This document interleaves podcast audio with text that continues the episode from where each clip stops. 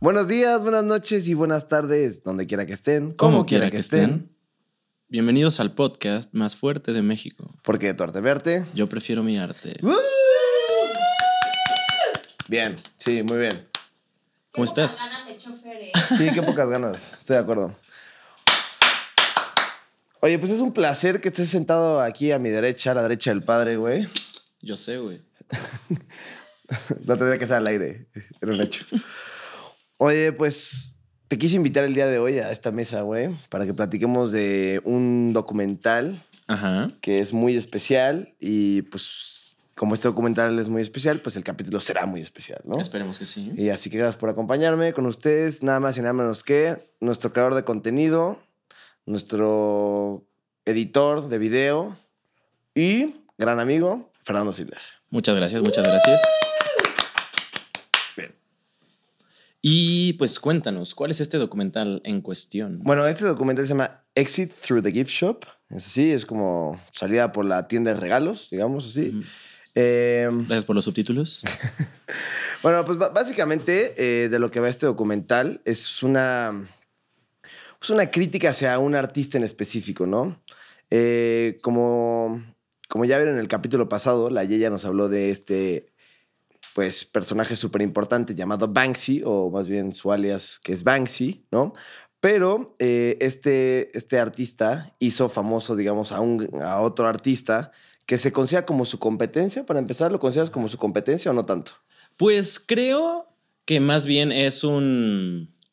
Como si fuera una banda de covers, ¿no? O sea, no necesariamente como esa competencia, pero sí alguien que aprendió las técnicas y las empleó de una manera que pudo llegar a un nivel no necesariamente igual, pero sí llegó a rozarle los talones en algún momento. similar. Sí. exacto. Entonces, pues este personaje llamado Banksy, digamos que hizo posible la, la escala de este gran artista hacia el mundo del arte, ¿no? Y este personaje en cuestión del que estamos hablando se llama Mr. Brainwash o alias Mr. Brainwash y su nombre real es Thierry Guetta, ¿no? No confundir con David, por Exacto. favor. ¿Qué se te cayó? ¿Todo bien con el celular? Más o menos. Ok, bien, está bien. Ah, va, va, va. Entonces, pues les voy a empezar a platicar un poco de lo que va el documental y luego entraremos en algunas, pues, cuestiones que nos gustaría abordar, que Fer ya nos hablará más adelante, pero pues bueno, les voy a dar como una pequeña introducción de lo que va el documental, ¿no? Entonces, pues todos sabemos que eh, Banksy es un artista inglés, eso sabemos, ¿no? O ponemos un colectivo inglés que trabaja en el anonimato, ¿no? Sí. Y eh, es muy interesante porque eh, Banksy realiza un documental en donde pues se narra un poco la vida de Mr. Brainwash o Thierry Guetta, en donde este personaje eh, empieza documentando todo, ¿no? Es decir, Mr. Brainwash empieza documentando toda su vida, ¿no? Eh. Desde cómo su esposa lava los platos, sus hijos corriendo, hasta cuando duerme, etc., etc., etc. Después, posteriormente, eh, empieza a documentar, o sea, empieza a filmar a su primo, que es un, pues es un grafitero, es un artista de street art muy famoso que se llama eh, Space Invader, que hablaremos algún día de él. Sí. Eh, este artista lo conecta con más artistas hasta que finalmente lo conecta con este personaje tan famoso y tan difícil de encontrar que es Banksy. Ahí está, ahí vamos es. bien. Sí, sí. Eh, después Banksy y él forman una cierta amistad en donde Banksy le pide a Mr. Brainwash que filme, ¿no? Cómo realiza sus obras y cómo va haciendo como distintos experimentos, cómo es la bodega de Banksy, ¿no? Todo el tiempo, pues, Banksy con la cara blurreada, ¿no? Banksy sale eh, hablando en distintas eh, partes de este documental con una máscara de chango, eso es muy importante. Banksy mantiene el anonimato dentro del, dentro del documental. y con una voz distorsionada. ¿no? Exacto, y con una voz distorsionada, eso es muy importante, porque pues se dice que es el cantante de una banda de rock, ¿no? Entonces, pues es importante decir esto porque a lo mejor y por la voz podría reconocerlo, ¿no? Porque, totalmente, totalmente. Porque digo, yo nunca he escuchado mucho de Massive Attack, que esa es la banda que dicen que es el vocalista Banksy, pero pues la gente que es pues fan de ella pues reconocer su voz fácilmente, ¿no? Entonces, posteriormente de esto, Banksy y él forman una amistad, digamos, Mr. Brainwash y Banksy.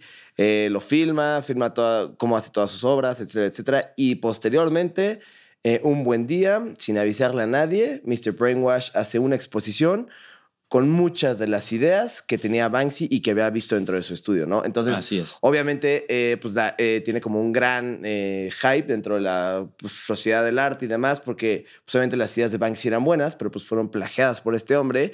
Entonces, pues, pues a la gente le gusta lo que ve con Mr. Brainwash y pues se llena de fama, ¿no? Algo así. Así es. Y pues digamos que en eso básicamente eh, consta el documental que estamos hablando que se llama Exit Through the Gift Shop. Que creo que ese es un gran punto de partida, ¿no? Empezando por el título, Ajá. como bien subtitulaste, Salida por la tienda de regalos. Que creo que podríamos decir que esta película intenta ser como una crítica como a esa comercialización del arte, ¿no? Justo. Cómo deja de ser en esencia lo que los artistas y las artistas buscan para convertirse en un producto, ¿no? ¿Y qué pasa? Tú vas a un museo y en la tienda de regalos, ¿qué encontramos? Tazas, playeras, rompecabezas, Funko Pop, no sé, pósters. Sí, claro, aquí tenemos varios. Ajá.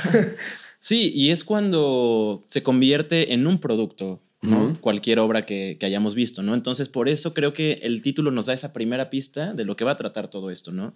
Y ahora, Sí, que es, perdón, que te interrumpa, es justo, es llévate un souvenir, ¿no? Mí, Totalmente. ¿No? O sea, invierte en mí, gasta en mí, llévate un souvenir de mí. Ok. Justo. Y por eso creo que es muy interesante que la temática aquí sea el arte callejero, que se habla de este arte como el primer movimiento o el primer gran movimiento contracultural que surge después del punk, ¿no? O que llega a tener como ese alcance tan grande. Y en su origen el arte callejero era más una cuestión de mandar un mensaje, ¿no? De apropiarse de las calles, de las ciudades. No tenía como un propósito ni monetario, ni, bueno, cultural, claro que lo tenía, Claro. pero no, ni siquiera mediático. Y si lo tenía mediático, era más de una manera de que llamara la atención algo que vemos en algún edificio, ¿no? Algo que vemos en cierta calle, pero nunca en ser parte del mundo del arte como lo puede ser las subastas, ¿no? Toda la industria de los coleccionistas. Claro. Y por eso, bueno, también es importante mencionar que Banksy, en una de las primeras entrevistas que tiene en la película, él dice, esta película no es Gone with the Wind, pero seguramente hay una moraleja por acá, ¿no? Ok, ¿y eso, Entonces- eso, a qué se, eso a qué se refiere? Pues creo que sería muy interesante explorarlo, ¿no? Como cuál es esa moraleja. Y creo que partiendo de esto, creo que según yo, trata mucho de esta comercialización del arte y cómo puede llegar a perder su esencia por pertenecer ya a un mundo más grande e industrial. Pero es muy curioso porque justo Banksy como que se quiere salir como de este mundo Sí, del sí, arte, sí. dentro de esta comercialización, dentro de toda este, esta burbuja, ¿no? De las casas de subastas y demás, pero a la vez no se puede enajenar de ellas y tiene que pertenecer, ¿no? Claro. Y por eso es que juega como con estas cosas. eh, vamos a dejar una obra aquí, de esta obra tan famosa de, de Banksy que pues, se vendió y en el momento de venderse se destruyó, ¿no? Es una historia muy famosa que hablamos otro día, pero pues es eso, ¿no? O sea, es como un poco sí, pertenezco a la casa de subastas y al mundo del arte, pero también juego con eso, ¿no? O sea, Exacto. también estoy un poco en contra de ello, ¿no? Eso es lo que hace como un poco diferente a Banksy, ¿no? O sea, bueno, a este artista o colectivo, como lo quieran llamar. Totalmente.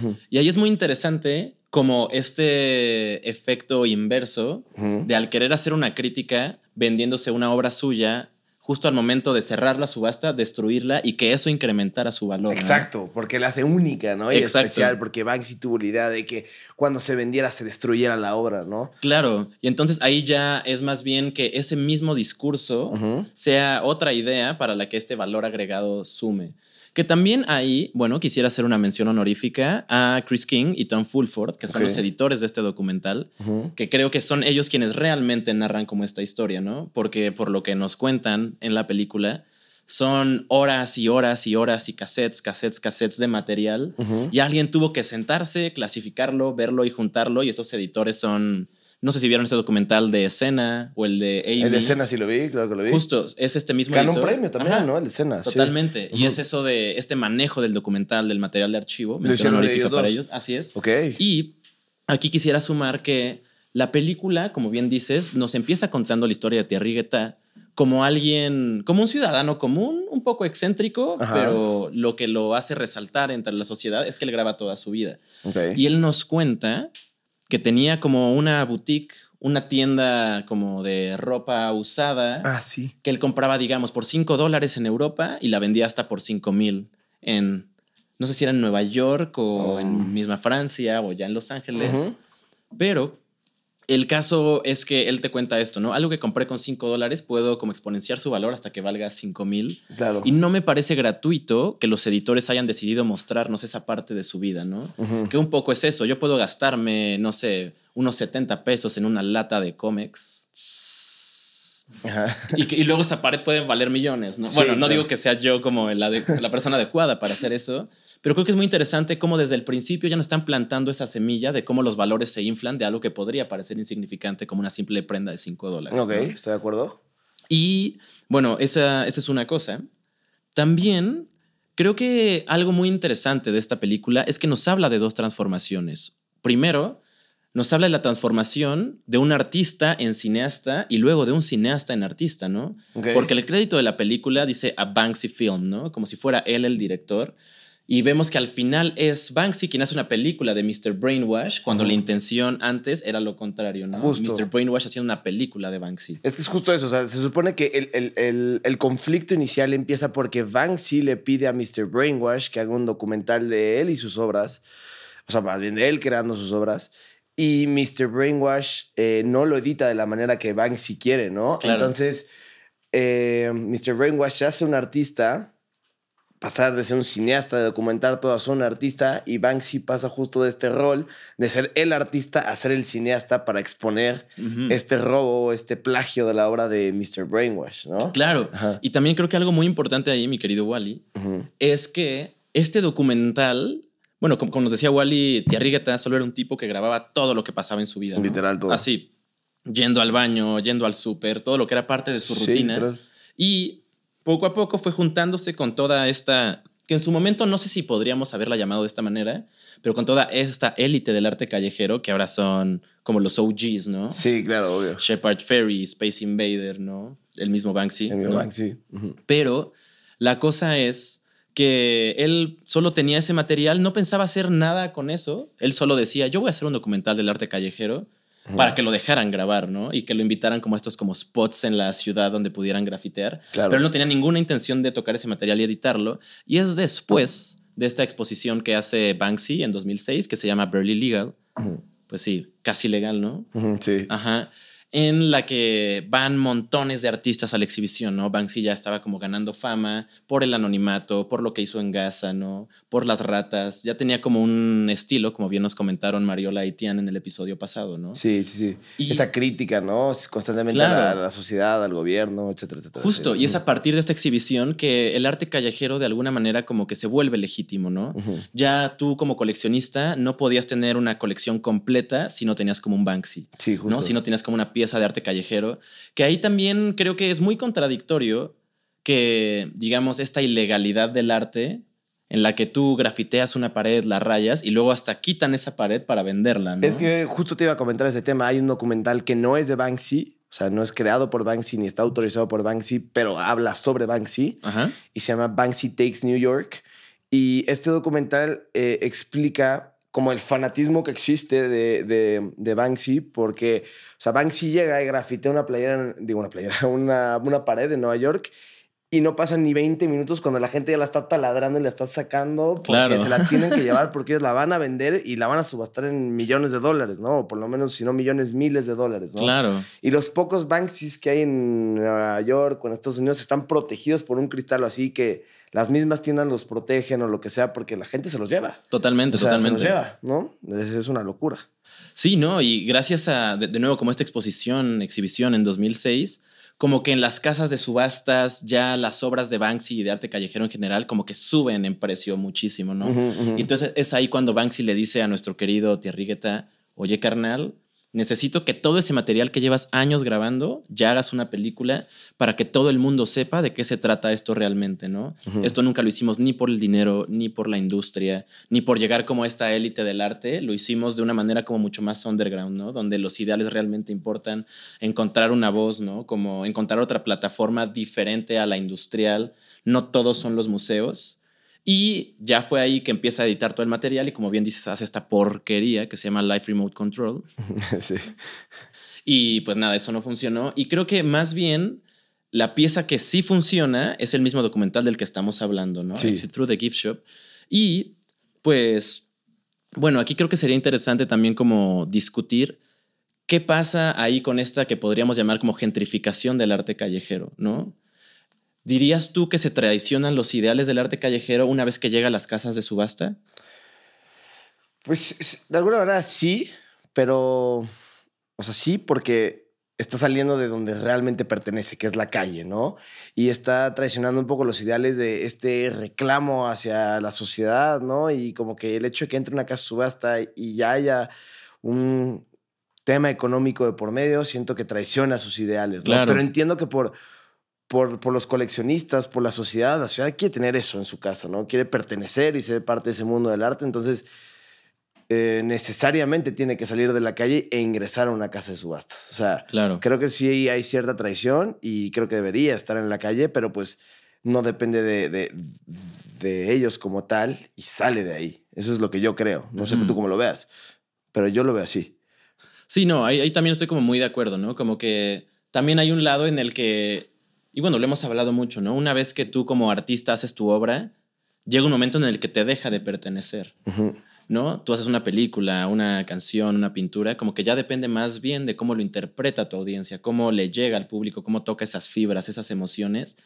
Entonces ya no es tan tu culpa que tu trabajo se haya como mercantilizado de esa manera cuando no era tu mm. propósito, ¿no? Más bien, sí llegaste a tal impacto que se volvió como en un producto como muy deseable, pero al principio sí no creo que sea tanto tu culpa. Creo que ya seguir ahí y haciendo obras sabiendo lo que pueden valer es donde no sé si lo llamaría traición, pero ya haciéndolo a conciencia, no sé si vaya tan cercano a los ideales del arte callejero en su principio. Pero si a la gente le gusta, te van a inflar, te van a explotar. Y como dices tú, ya depende de, de, ti o del artista quedarse en el medio si le gusta o no. Pero, o sea, pueden tomar una idea que al principio fue tuya y pues hacerla enorme, ¿no? O sea, explotarla o hacerla mucho más grande. Sí. Que ahora pasando al tema de Mr. Brainwash en sí. O sea, específicamente él. Ajá, Como este producto de Banksy, de Shepard Ferry, de todos estos personajes que vemos siendo entrevistados a lo largo del documental, creo que se toca la idea de cómo se. O sea, como esta misma crítica a la cultura pop, esta crítica como al mundo de las celebridades, en las que. Eh, más bien, en la que alguien es capaz de convertirse en alguien súper famoso de la noche a la mañana, ¿no? Y solo porque esa misma validación la da el mundo del arte. Cuando él está empezando a hacer como esta exposición, que bueno, hasta Banksy dice en la entrevista, como yo le recomendé a Mr. Brainwash, como, bueno, a Thierry Guetta, como, ármate ahí una exposición pequeñita para que ya no sigas editando el documental porque lo estás haciendo terrible, así yo tener las cintas, como mantenerlo ocupado mientras él hacía otras cosas, ¿no? Claro. Y se le salió de las manos, ¿no? Claro. Pero justo esta validación que tiene de Banksy y de Shepard Ferry como que en ese entonces, estamos hablando de los 2000, creo que esto fue 2008, ¿no? Estaba muy en boga como mailing lists, ¿no? Las maneras de comunicarnos eran otras. Y entonces cada artista tenía como una mailing list ahí. Él le pide a Shepard Ferry como de, oye, manda un mail diciéndole a la gente que vaya a mi exposición. Y a Banksy le pide que diga también como un comentario. Contactaron como a LA Weekly. Entonces, como que fueron esas mismas celebridades en su círculo cercano quienes lo inflaron como artista. Inconscientemente o conscientemente. Exacto. Y es eso, como construyendo como cierto hype, es lo que lo construyó como un artista legítimo cuando era alguien que no tenía ni idea de lo que estaba haciendo. Es que justo lo que, es lo que yo creo, o sea, bueno, no sé si tú estás de acuerdo conmigo, pero inconsciente o conscientemente lo fueron haciendo un artista y lo validaron como artista, ¿no? Quizás, no, quizás ayudándolo, manteniéndolo ocupado, lo que sea, lo validaron como artista y obviamente por el morbo del mundo del arte dicen, ah, pues quizás sí es un perdedor y no sabe hacer nada, ¿no?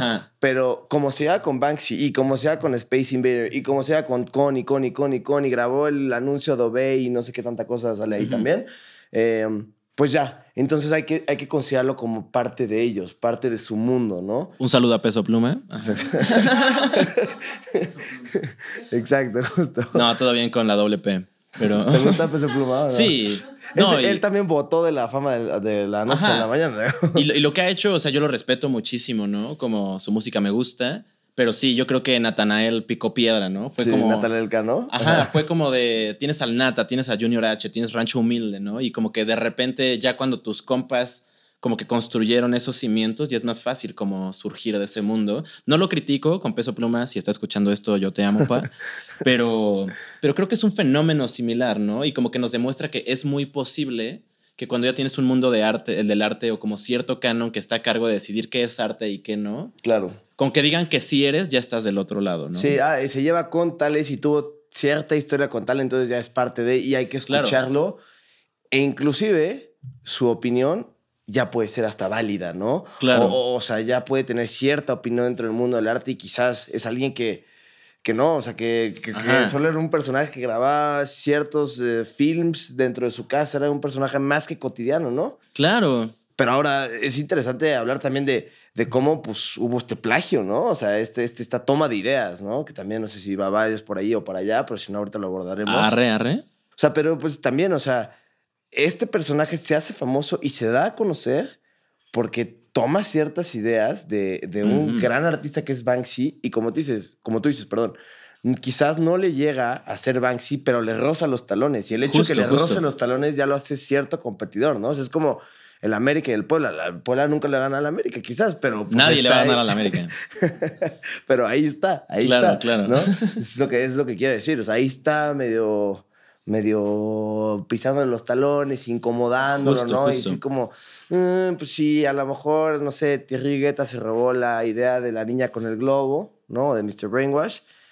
O es de Banksy o es de este güey, ¿no? Entonces ya queda como la disputa entre... o Banksy, a lo mejor también habrá gente que dirá, a lo mejor Banksy quedó muy ardido porque Thierry hizo esta exposición donde le fue muy bien y dijo, no, no, no, pues yo voy a decir que fue mía cuando no era mía, ¿no? O sea, como que ya lo puedes manejar ahí desde distintos puntos de vista. Sí, no, y ahí también creo que hay un tema muy interesante, o sea, esto que dices como de apropiarse de ciertos estilos, claro que se critica como esta, pues este plagio con Warhol también, ¿no? Como más bien, en lugar de que sea una lata de sopa Campbell's, es una lata de aerosol y tiene el Campbell's ahí, ¿no?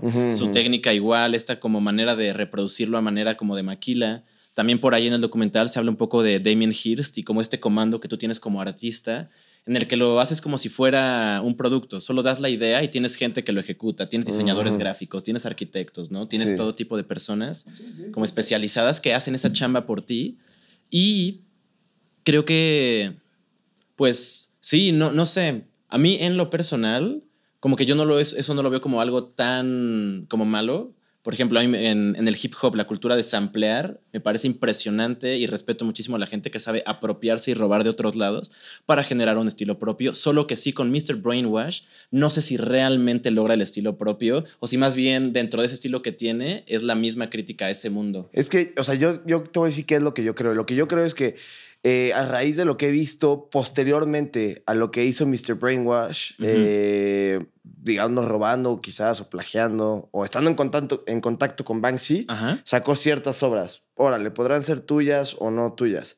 Pero ¿qué pasó después? Posteriormente creo que no ha hecho nada diferente a, a comparación de Banksy, ¿no? Claro. O sea, Banksy sí ha pues no sé, bueno, creo que hubo algo en Ucrania, ¿no? Apareció de él, Mr. Brainwash ya no hizo nada y se estancó con las mismas serigrafías que he hecho siempre, que es mezclar un poco de la cultura pop, ¿no? Pues sigue haciendo lo mismo. Fue una exposición de él eh, justo aquí en Polanco, en una galería, eh, y era lo mismo, o sea, era Chaplin y todo atrás era como medio brochetazos y la niña con el globo y o sea como que no le he visto absolutamente nada nuevo no y como que creo que Banksy sí ha intentado pues por lo menos innovar no o sea sacó todo esto del tema de la destrucción de la obra que platicamos hace rato no o hasta Dismaland este parque temático no del que hablaron Mariola y Tian el, el capítulo pasado justo de este parque temático no entonces la verdad es que creo que él sí ha ido más allá y creo que o sea si tú me preguntas creo que le daría más credibilidad a, a Banksy porque porque él sí ha, hecho cosas nuevas, ¿no? Este cuatecito que se ha estancado un poco dentro de su Totalmente. Y eso es lo que a mí me da, pues, como la seguridad de que le un poco más a Banksy que a Mr. Brainwash. Que ahora Mr. Brainwash, justo por esta fama de estar con Banksy, hizo obras, o sea, bueno, tuvo proyectos importantes como hacerle la portada de, de un disco Madonna. Claro, claro. Ajá. O sea, sí, sí ha hecho cosas relativamente importantes, ¿no? Sí, o sea que hay también algo muy interesante con lo que Mr. Brainwash, o, es curioso porque ya para esta etapa de la película ya se asume como Mr. Brainwash. Él, pues para empezar, Banksy y Shepard Ferry hablan como de creamos como este monstruo, ¿no? Y no supimos a dónde iba a llegar. no lo puedes controlar, ¿no? Justo. Y Mr. Brainwash justo dice que verán con el tiempo quién es él realmente, ¿no? O sea, como van a ver su creatividad y ahí se podrá juzgar si realmente es un auténtico artista o no. Y creo que eso sería un buen punto para cerrar, ¿no? Si es un buen artista o no. Como dices, en la exposición que tuvo acá en la Ciudad de México fue 2021, si no me equivoco, ¿no? Creo que, pues sí, tal vez como que se estancó Y ahora ya lo que lo construye, ya ni siquiera tanto como artista, sino como figura pública, Sí. es que ahora es el personaje de la película y ya no es esa promesa artística que tal vez era en 2006, 2008, ¿no? 2008 más bien. Sí, sí, sí.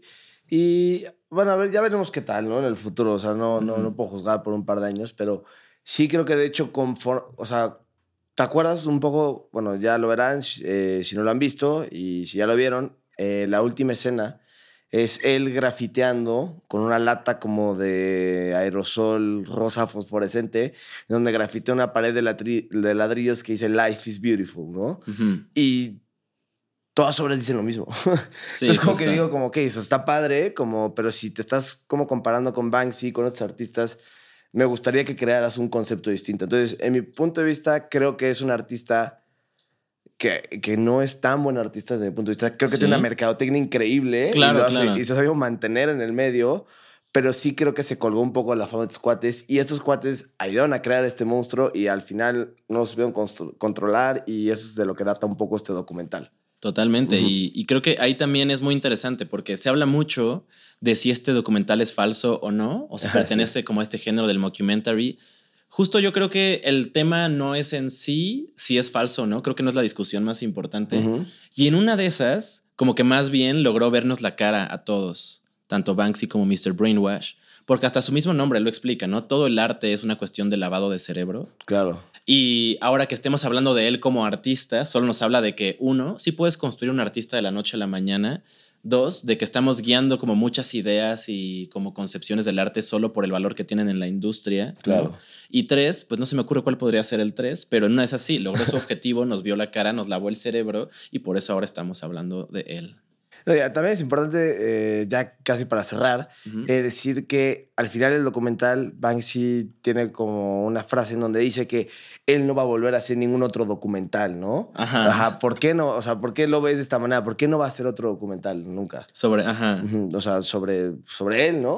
O sea, te digo, este documental que salió posteriormente en Nueva York, donde hablan de él, él no, no sale, no dice nada. O sea, fue su último documental. Así es. Pues no sé, eso es algo que interesante pues, para, pues, pues, para pensar, ¿no? Te lo deja pues para pensar, es algo que, que está ahí, pero pues sí, sí, yo sí creo que es una creación de, del mundo del arte y como justo esto, o sea, como el mundo del arte es muy tendencioso, el, el hecho de que se hagan nuevas figuras es necesario para cualquier cosa, hasta como para el fútbol, como para el arte, como para la música, Peso Pluma está ahí, ¿no? Nuevos personajes, pues eh, sale, sale Mr. Brainwash y la gente dice, ah, bueno, pues es algo diferente, es un morbo del medio, robó, no robó, pues véngase para acá, ¿no? Vamos a hacerlo famoso, vamos a hacerlo parte de este medio, ¿no? Y ahora vénganse para acá a nuestras redes sociales que vamos a Eh. dejarles justo acá abajo. Yay. Súper bien. Oye, pues, este, pues en, en YouTube, en TikTok, en Instagram, en todos lados estamos igual, de Torta Arte, para que nos sigan. Eh, la ya no está aquí, pero tú lo dijiste mejor que ella. Es más, ya, ya no vengas. Ya no vengas. Me extrañas, Ángel. No, ni de pedo. Oye, pero pues Fer, la neta, me encantó el capítulo, estuvo de huevos. Tú no entendiste nada, obviamente, pero estuvo muy bien. pero pues bueno. Pero no, pero sí, sí es. Hay que recomendar a la gente que vean el documental, si no lo han visto, y si lo han visto, pues qué opinan, eh, si están de acuerdo con nosotros o no, que yo creo que. Que no. Que, yo creo que sí. pero pues nada, pues les mandamos un fuerte abrazo y de tu arte mi arte. Yo prefiero mi arte. Saludos.